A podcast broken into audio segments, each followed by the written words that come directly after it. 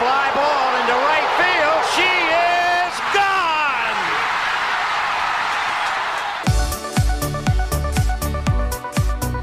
我是爱运动的子路，跟你一起聊聊运动赛事，聊聊中华职棒中心兄弟象。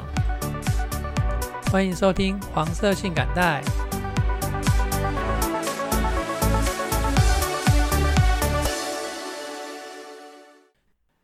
欢迎来到黄色性感带，我是子路。今天是五月十六号，星期一哈。龙象大战的补赛正在进行中哦。我在房间里面录音，那客厅呃电视正在播放着龙象大战。我看完前三局，有很好的得分机会，但是都没有得分，应该是我带赛，所以我决定来录音了。好，那就开始来进行我们的节目。那首先在国内外体育的大事方面。第一条是全大运，长荣大学王成佑他在公开男生组哦，插个话题说明一下哈，全大运有分为公开组以及一般组。那公开组就是给体育科系出体育系统出来的这些学生选手，那一般组呢就是所谓的素人的学生选手。一般来讲啊，素人的学生选手他的成绩会比较差于科体育科班出身的选手嘛，哈。但是其实素人里面也暗藏着很多高手，哦有的成绩只差公开组一点点。等中职球季结束之后，我有认识几位素人，他们都非常的厉害，成绩甚至可以进去公开组的前三名。我再看看有没有机会邀请他们上节目来聊聊天哦。好，那回到主题来，长荣大学的王成佑这名选手，他在公开男神组十项全能的项目，以七千六百五十五分再下金牌。重点在七千六百五十五分哦，刷新了三十六年前古金水前辈所缔造的七千五百九十九分的大会纪录。这个纪录保持了三十六年之久哦，终于被洪承佑这名选手给破了。他把全大运的纪录往前推进了五十六分，并且也取得了杭州亚运参赛的资格。不过，原本今年要举行的常州杭州亚运，它主办国是中国啊，那他们因为疫情的关系。已经宣布要延后一年举行了，还有四大运也是延后一年举行哦。第二个是长荣大学的选手陈柏任，他也是公开男生组，他在一千哎一一百零二公斤啊，怎么可能一千公斤呢？一百零二公斤级的挺举两百公斤，抓举一百六十六十九公斤，还有总和三百六十九公斤，都打破了全国纪录。那原本的全国纪录也是他自己保持的。再来第三位。第三位选手北师大的庄木伦，他是游泳选手，他在五十公尺的仰式预赛以二十五秒六三破了全国纪录，接着又在五十公尺仰式的决赛再以二十五秒四七再再一次破全国纪录，他也达到杭州亚运的参赛标准二十五秒五三。好，然后第二项运动是第二十四届的夏季达芙林匹克运动会。简单说就是听障奥运啊，啊五月十五号结束了哦。台湾选手呢，总计在这项这个奥运会里面拿下了两金七银八铜的成绩。那其实我一直纠结在要不要报这个奖牌数啊，因为奖牌数只是一个结果哈。那重点应该是在每位选手努力，还有这个成就这个运动的过程，不管有没有表现出完美，都值得大家给他们掌声。嗯，是比赛啊，那终究就会有排名啊，所以，哎，我还是来报一下好了。嗯，先来讲一下金牌跟银牌的选手，还有他们参加的项目。那本届听障奥运第一位拿到金牌的选手，就是之前我们节目已经提提到过他两次了哈。那节目的第二十八集有花一点点时间介绍过他，他的名字叫做许乐，他在他的主项目一百公尺跨栏。以十三秒九一的成绩获得金牌，这个成绩也打打破了大会纪录十四秒二零。然后这面金田径金牌呢，是继二零零一年之后，台湾选手在田径项目获得的第二面金牌。那这边补充一下小知识：女子选手的跨栏是一百公尺，那男子选手的话呢是一百一十公尺。那这是有个小小不同的地方。那第二面金牌。那个台湾在这次的听障奥运就获得两面金牌，第二面金牌是网球的女子双打何秋美跟林嘉文的组合，然后何秋美这名选手呢，她是五十一年次出生的，今年已经六十一岁了。我从国一暑假开始接触网球之后，就听到何秋美这个名字哦。这位秋美姐，她从高中时期开始当选国手，一直到三十岁。这期间呢，在一九九四年的广岛亚运获得了女女团的铜牌。那有七年的时间呢，她都一直维持在台湾第一的这个角色，是继王诶，应该说是王诗婷崛起之前的宝岛一姐。那秋美姐呢？她在三十岁的时候，发现自己越来越听不到声音，最后确定就是得到了遗传性的家族性听觉神经萎缩。那这个打击也让他离开了球场。他离开多久？十五年。十五年后，二零零七年，他以全新的自己听障选手的身份，重新站上网球的这个赛场。那然后跟自己的姐姐何秋香联手。去参加德国慕尼黑的世界听障网球赛，那姐妹俩最终就击败来自世界各地的好手，成功拿下世界冠军。接着呢，秋梅姐她每一届都代表台湾参加夏季听障奥运，然后在二零一七年的土耳其萨姆松听障奥运会，呃，这一年秋梅姐五十五岁，第一次跟二十一岁的林嘉文合拍组成女双，终于被她尝到。听障奥运金牌的这个滋味，然后原定在二零二一年举办，然后延到今年二零二二年的巴西达芙林匹克奥运会，裘美姐再继续跟嘉文一起来挑战女双的这个项目，最后连霸金牌。裘美姐今年六十岁，其实裘美姐不止参加双打，而且她还有参加单打这个项目。她在四强的时候呢，她的单打对手是二十四岁的以色列女以色列女将秋梅姐。其实，在八强的时候，她的大腿就已经严重扭伤了，走路一拐一拐的，但她没有放弃。我有看那个比赛的影片哈，对手知道她跑不动哦，还给她放小球。秋梅姐硬是技高一筹，最后以六比三、六比三力退对手，拿到了女单的铜牌。大叔们，年轻人们。看到这样的秋梅姐，你有什么理由放弃啊？好，那另外简单提一下这个秋梅姐的搭档林嘉文。林嘉文呢，他今年二十六岁，是台南人。刚刚提到的秋梅姐呢，她是嘉义人。林嘉文呢，他球技相当的厉害哦。上届听障奥运，他拿到女单跟女双的金牌。本届赛事呢，他也拿到了女双的金牌，还有女单的银牌跟混双的银牌。好，那再来就是介绍七面的银牌。那七面银牌当中呢，就有刚刚提到的林嘉文在网球女单这个项目的银牌，还有网球混双项目，他跟王俊伟这个搭档拿下的银牌。然后接下来还有五面银牌哈，我是依照那个得牌日期的先后顺序来来来报哈。女球羽双沈燕茹还有范荣玉的搭档拿到银牌啊。那范荣玉这位女子选手呢，我也追踪她好多年哦，她还很年轻哦，八十几年次的样子，然后参加过好几届的听障奥运哦，也是夺牌，我们那个国内设定国夺牌的重点选手之一。再来是女子标枪的许安怡，撑杆跳的陈崇宇，桌球男团也是银牌，还有女子十公尺空气手枪高雅茹。最后还是要说一下哦，成绩好当然是好事。那就算没有得到名次，我们体育人的精神都是在一起的哦。每个选手都值得骄傲的哈。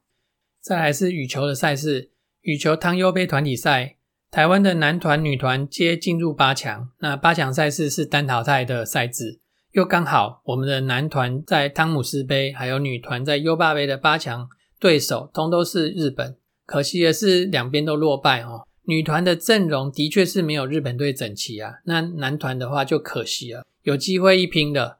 用世界排名来对比的话，我们虽然是稍稍微差了一点点，但是前四点都没有差太多，比的就是临场状况了。那最后二比三败下阵来，因为打五点的哈。那男女团呢，本届都是八强收场。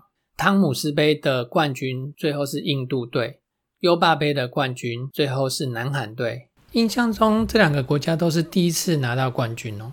这些羽球选手接下来赛程是五月二十号到五月二十二号的泰国公开赛，那刚好唐尤杯也是在泰国举行啊，这样他们就可以不用移动了。然后来报个优霸杯的小小花絮。优霸杯是女子选手的比赛哦。日本的选手山口茜，她的积分在两周前呢超越了我们我国的小戴戴资颖，正式站上世界第一嘛。哈，这新闻都有报。但是她在这次的优霸杯的赛事中输了一场球，她的对手是印尼的小将，今年十八岁，那世界排名呢是三百三十三名。呃，名字好难念哦，我不知道怎么念。Prasista，嗯，究竟是山口茜大意落马，还是这位印尼小将真有两把刷子呢？喜欢羽球的朋友可以追踪一下这个印尼小将接下来成绩哈。然后接下来是桌球，呃，台湾媒体很爱那种浮夸式的报道哈。WTT 支线赛五十五十六分钟大战击败德国好手庄智渊，魁违六年。国际赛单打冠军，好拿到冠军是值得喝彩一下，但是这个内容太神级化，看了嗯不是很喜欢。我不喜欢这种神级化的报道。这一场赛事呢不算是大赛哦，看奖金跟排名就知道了。因为这一站的总奖金是两万美元，然后男单的第一种子是世界排名二十五的选手，就是庄子渊啦。然后女单的第一种子呢也是世界排名二十五的选手。那其实第一种子的排名都没有很高哈，所以代也也代表这项赛事不是特别大的赛事啊。其实还有很多位台湾桌球选手都有参加这项比赛啊。那这项比赛其实也是他们以赛代训的其中一站而已。啊，媒体真的有心要报道的话，应该要从预赛就要开始追踪了。更有幸的话，依照选手的 schedule，他哪哪时候会参加哪一场赛事，这样追踪报道，这样才是真的有心报道的媒体。好，那最后是网球。我国的网球名将卢彦勋，他退役之后，他筹备了一个网球学院嘛，哈。那上周他正式宣布落脚在真理大学。哎，在真理大学好像在淡水关渡一带啊。双方签署了合作协议。那未来学校会提供那个室内网球场三面，然后室外网球场一面，重量训练室还有停车场供球员使用。期盼为我国培育更多的网球新生代好手啊！那讲到网球新生代好手，上周他们的表现如何呢？首先是郑俊兴，他是参加 ATP 挑战赛海布隆站这一场是 C 一百等级的挑战赛。那我之前报报告他参加的这个赛事，大部分都是 C 八十的，所以这样这项赛事的等级更高了。总奖金是九万欧元，冠军奖金呃一万两千两百五十欧元。那郑钧信在这项比赛是名列第五种子，他在八强的时候遇到第三种子，两个人打得难分难解，两个人都打出好多颗精彩的好球。我从晚上十点开始追比赛，追到凌晨一点，哦，看得有点辛苦。最后郑钧信运气稍微差了一点，以些微的比数落败。哈，虽然输球，但内容是好看的。打到 quarter final 可以拿到两千四百八十欧元未扣税的奖金，跟。二十分的那个积分，然后何纯瑞这名选手，他在 ITF 巡回赛莫纳斯提尔站，这是 M 十五的赛事，拿到了单打的亚军，还有双打冠军的好成绩。格兰乔安娜，他在 ITF 巡回赛诺丁汉站 W 二五的赛事，还打下了单打亚军的好成绩。然后上周节目有提到，呃个单打冠军的杨雅一这个选手，这礼拜再有好成绩哦。在 ITF 的巡回赛开罗站单打亚军，然后也是上周节目有提到的双打冠军的好手谢宇杰跟许婕妤，嗯，又打下了一个冠军，是 ITF 巡回赛萨拉索尔站 W 二五等级的赛事。最后一位是新面孔，他的名字叫做曹佳怡，个人职业网球生涯第二场赛事而已，就拿到双打冠军了啊！这是 A ITF 巡回赛。坎昆站 W 十五等级的赛事哈，台湾好手陆陆续续都有在国际上传出好成绩哦，相当的恭喜他们。接下来就是网球的大赛了，四大公开赛之一的法国网球公开赛，台湾有三位男将男子选手，他要参加会外的单打赛，单打的会外赛 分别是曾俊欣、庄吉生还有吴东林。会外赛呢是从节目播出的这一天开打，那就是星期二开打啦。期待他们三个都能有好成绩，等着在会内赛在电视上看到他们哦。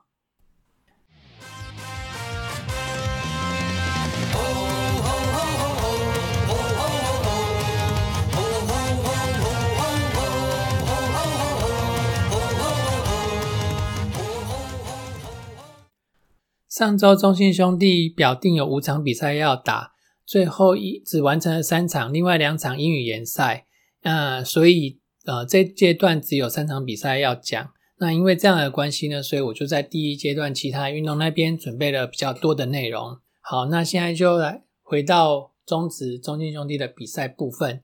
前两场分别是星期二、星期三在台南出战统一市。那二连战的第一场是由泰林对战古林，泰迪啊，泰迪对战古林，一局下泰迪就被打了哦，让统一得到三分。那细看泰迪被打的那几个强劲的球呢？还有包含潘杰凯一垒方向的强袭球，最后是因为许继宏扑下去把球拦下来踩垒，才没有让他传出去。看起来那几颗球都像变速球被打哦。那至于被林敬凯打的那一颗呢？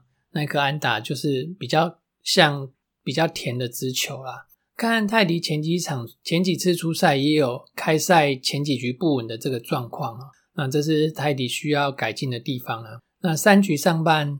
中信有个打击串联的机会，哈，高宇杰、王威成、陈文杰接连安打，得到一分，追成一比三。文杰安打后，却因为积极过了头，离垒太远被刺杀。那这个积极度呢，跟细腻度之间就在拔河啦。积极度满分哦，但是细腻度就不足了。都满分的话，你就是大将了哦。这点这点要再加油一下。那六局上统一又有攻势哦。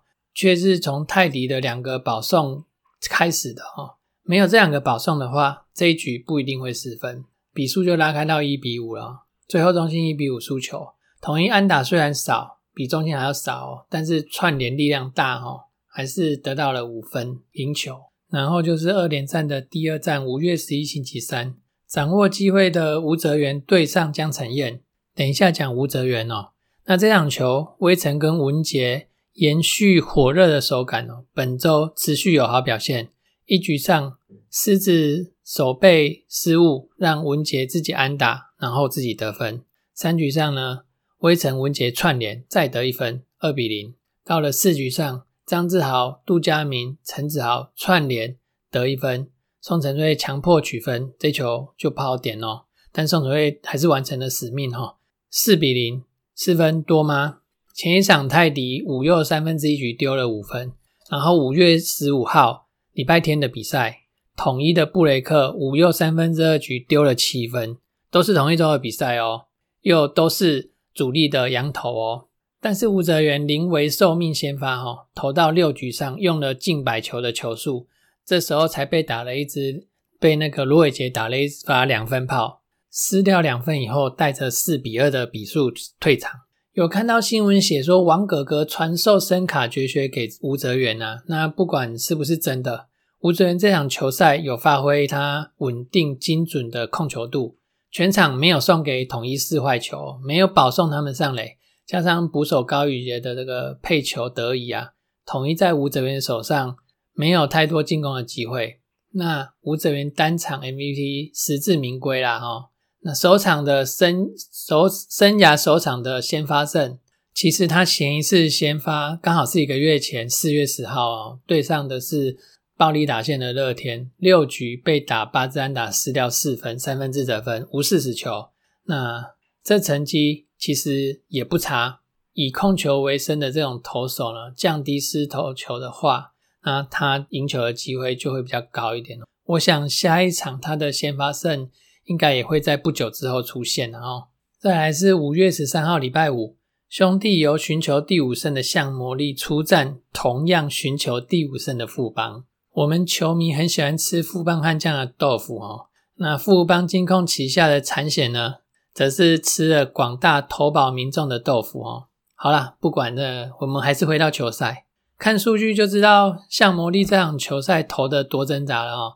他四又三分之一的四又三分之一局的投球里面，总共投出了四个四坏球，还有两个四死球，自己就送给人家六个上垒的机会了，然后又被对方打了三支安打，这样才失两分，这也算是厉害了哦，应该算是对手没有掌握到那个我们给他们重击的机会吧哈。五局下向魔力又失分哦，并且留下一人出局，一二垒有人的状况，他。退场了，廖宇中上来中上来拆弹，王哥哥要他相信自己的直球，的的确，运动运动场上站上运动场，你就要相信自己，畏畏缩缩的不可能有好成绩的哦。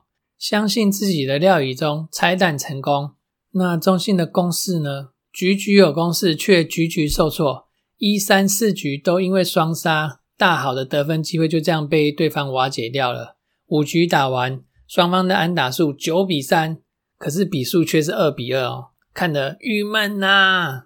好在六局下李胜玉代打，乔打了安打拿到了第三分。如果这一局的机会再没掌握的话，不知道这个气势会不会就没了哦。所以我觉得李胜玉这个代打很重要。然后到了七局上。就把憋憋了一整场的闷气给一次爆发了，在两个四坏球加上四支安打之下，一口气得到五分，中场就以八比二中心获胜。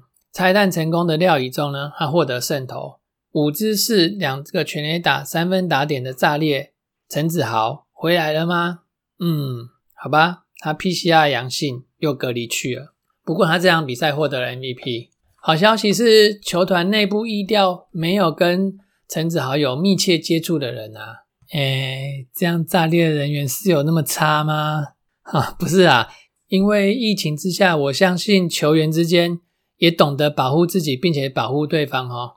这段期间就是尽量不要太 close 了哈。所以现在中信有吕彦青跟陈子豪染疫隔离，然后框列隔离的詹子贤呢，今天的比赛已经站上场了，那希望他今天有好表现哦。上周手感火烫的打者，除了炸裂之外呢，还有一个是文杰，他十二支六哦，五成的打击率。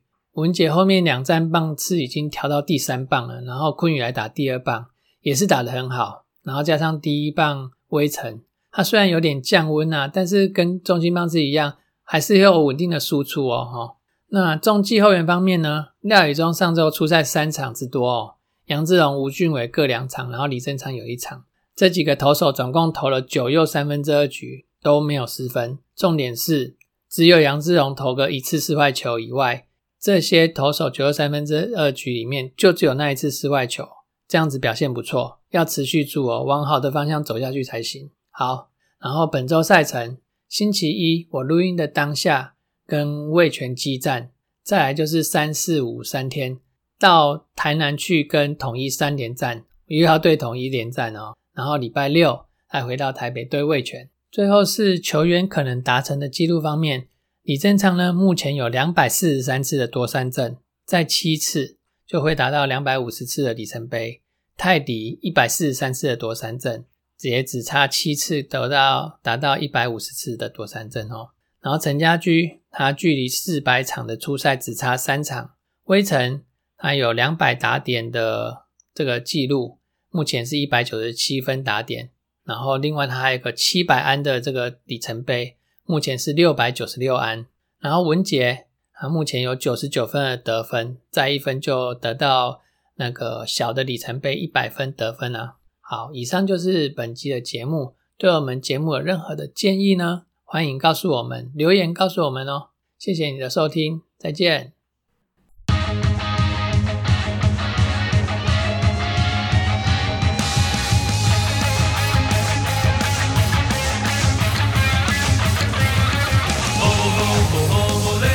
中心兄弟，哦吼吼吼，Let's go，中心兄弟，团结的广场，感动的声浪，我们是中心兄弟。黄海纷飞，那漫天灿烂的弧线，飘着我的信仰。十年一个，动物们结束了排队。用我顽固倔强，浑身圆圈，我引以为傲的团结，你我兄弟日常，肩并着肩，新的荣耀传奇故事我们来写。头顶的骄阳，汗水灌溉成力量，连拔的梦想，我们将无依不语，兄弟越齐心，信念越坚强。中心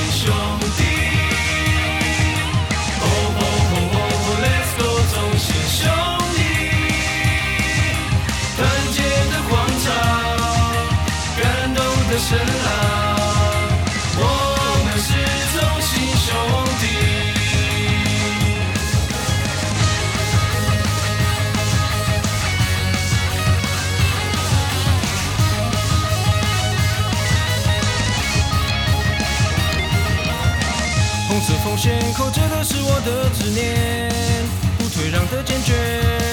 黄色闪电在红土与绿地摆线，砌成堡垒之前，清澈双眼，我一心不乱的坚决。